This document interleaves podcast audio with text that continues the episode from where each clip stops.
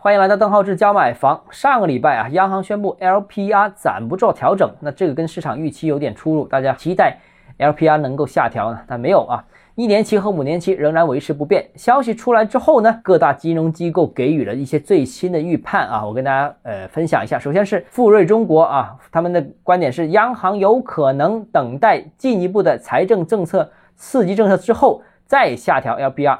对于全年 LPR 预期，一年期 LPR 下调，继续下调二十五个基点啊，这是瑞富中国的一个观点。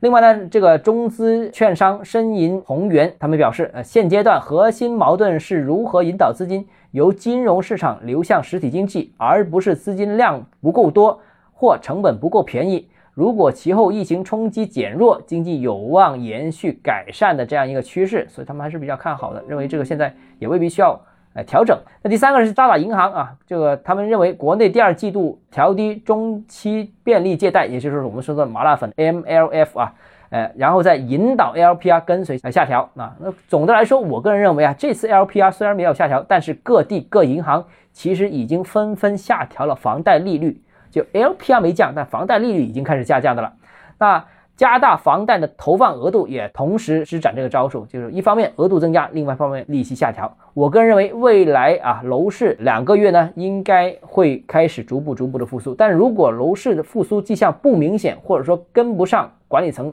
所期望的这个速度的话呢，不排除单独继续在下调 LPR，或者单独下调这个五年期的 LPR 啊，直接到刺激楼市开始起效，因为这一轮。管理层已经是表态，已经是很坚决的了啊！好，呃，今天节目到这里啊。如果你个人有其他购房疑问想跟我交流的话，欢迎私信我或者添加我个人微信，账号是加买房六个字拼音首字母小写这个微信号。呃，我们明天见。